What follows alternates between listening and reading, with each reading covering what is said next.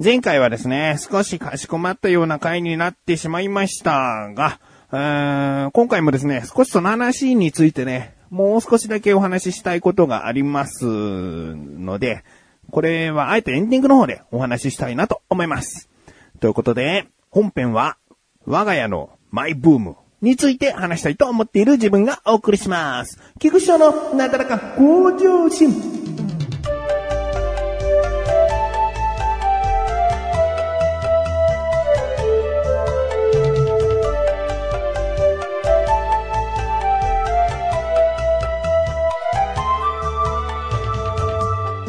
最近のね、我が家のマイブームがありましてね。もう、ここ1週間以上、2週間近くになるかな。ほぼ毎日やっていると言っても過言ではない、あものがありましてね。それがですね、Wii なんですよ。うーん、あの、Wii U じゃないんです。Wii のソフトでですね、えー、まあ、二つタイトルあるんですけれども、一つ目は Wii スポーツ。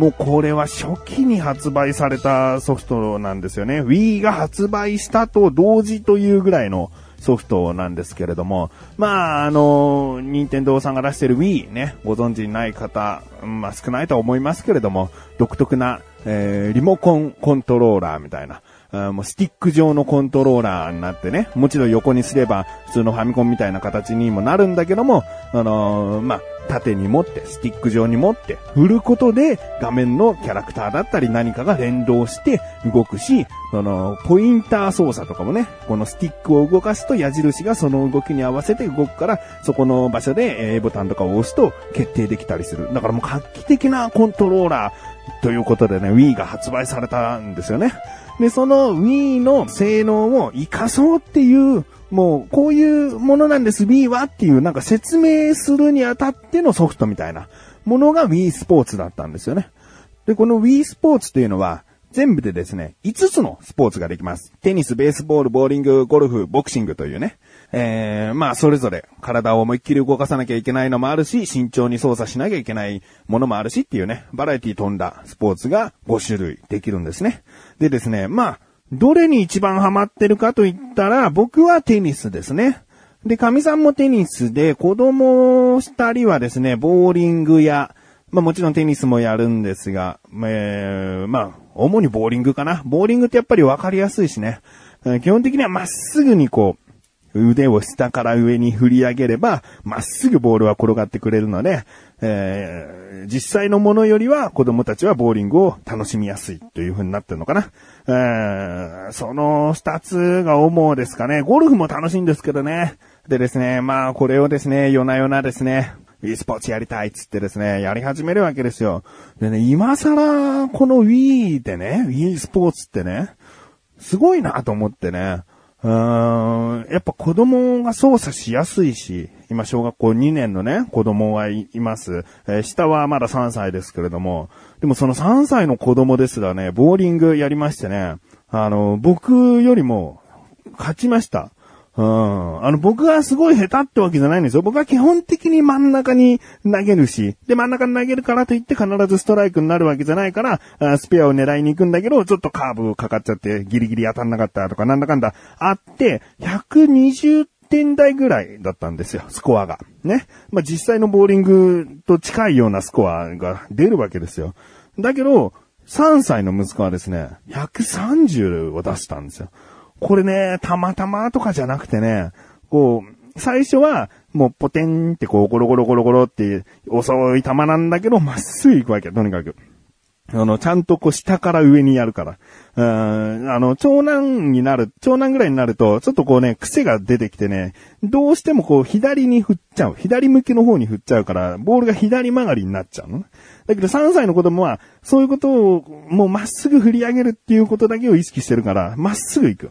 で、まあ、ピンが倒れるんだけど、えー、もちろん、ま、真ん中行ったからってストライクになるわけじゃないから、こう、バラバラになったピンが出てくるわけ。で、その、そこは微調整を今度こう、カーソルでしなきゃいけない。えー、立ち位置はどこにしますか？左寄りにしますか？真ん中にしますか？ね？もう、もうずーっと右に行きますか？とかね。で、そこから自分を中心に、どこの方向に投げますか？ね、対角線上に投げることもできるし、そのまま端っこをまっすぐ投げることもできる。えー、そういう自分の向きをね、変えて、その2段階の微調整をして、またスペアを狙えるようなボールを放るわけですね。それがですね、3歳の息子が、まあ、上手くてですね、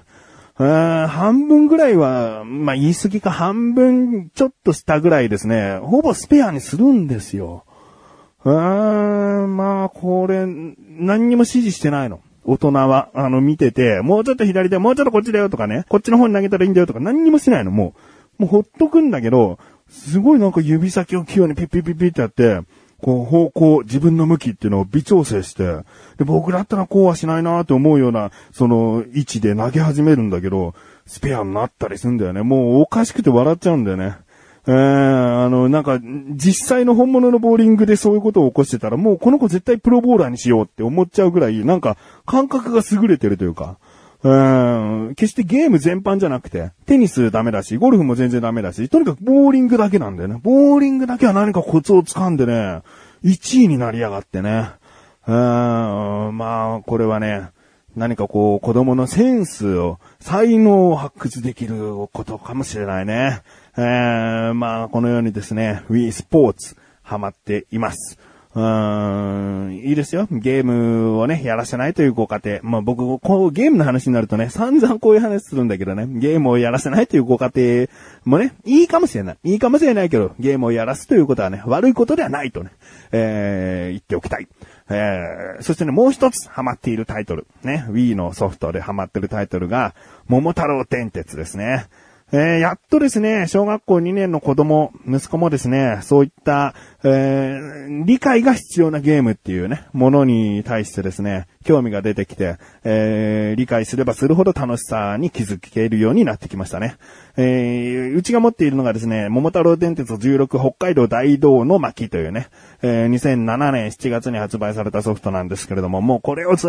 っと我が家はやっていましたね。あの、昔買ってね、昔買ってすごいやって、しばらくこうずっとやってなかった。だけど息子が最近これ何つって桃太郎電鉄だよつってやり始めたら、すごいハマった。うーん、もちろんね、これはね、もう、運の要素すんごい強いから、運が良くないと勝てないっていうのはもうその通りなんだけど、でも、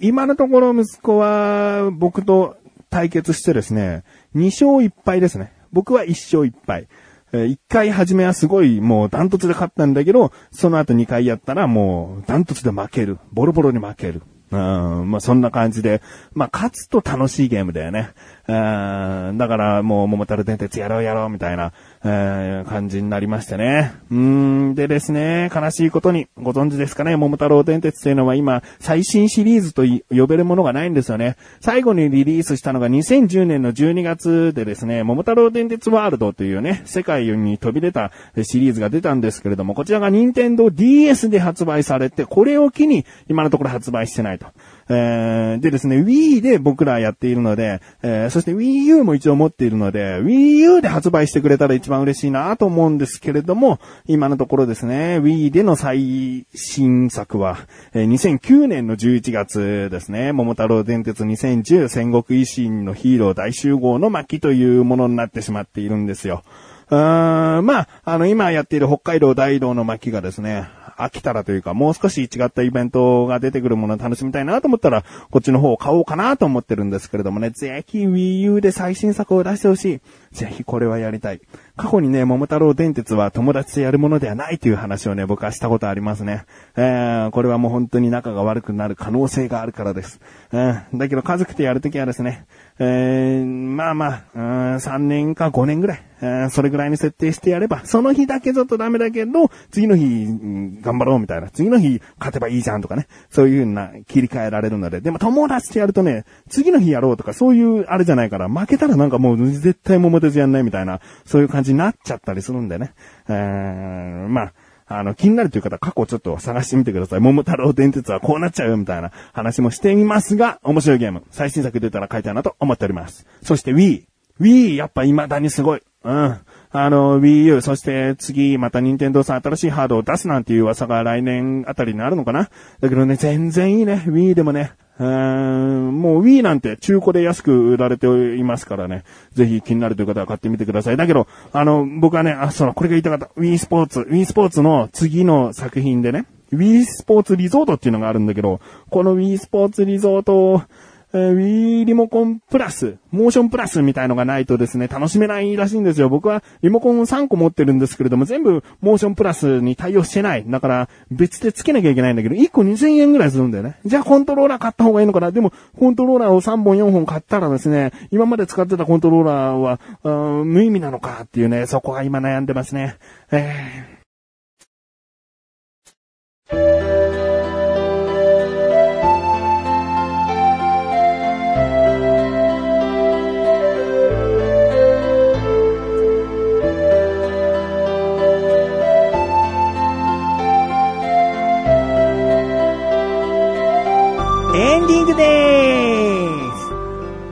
今悩んでますね、つってエンディングに来ましたけども、いい終わり方だったかな？いい終わり方じゃないとは思うけど、悪い終わり方だったらね、これ感覚が難しい。えー、これは前回のね、話を、こう、今も頭の中で、えー、巡らせて、ああ、どうだったかなってね、ふと思ったんだけどね。えー、まあ、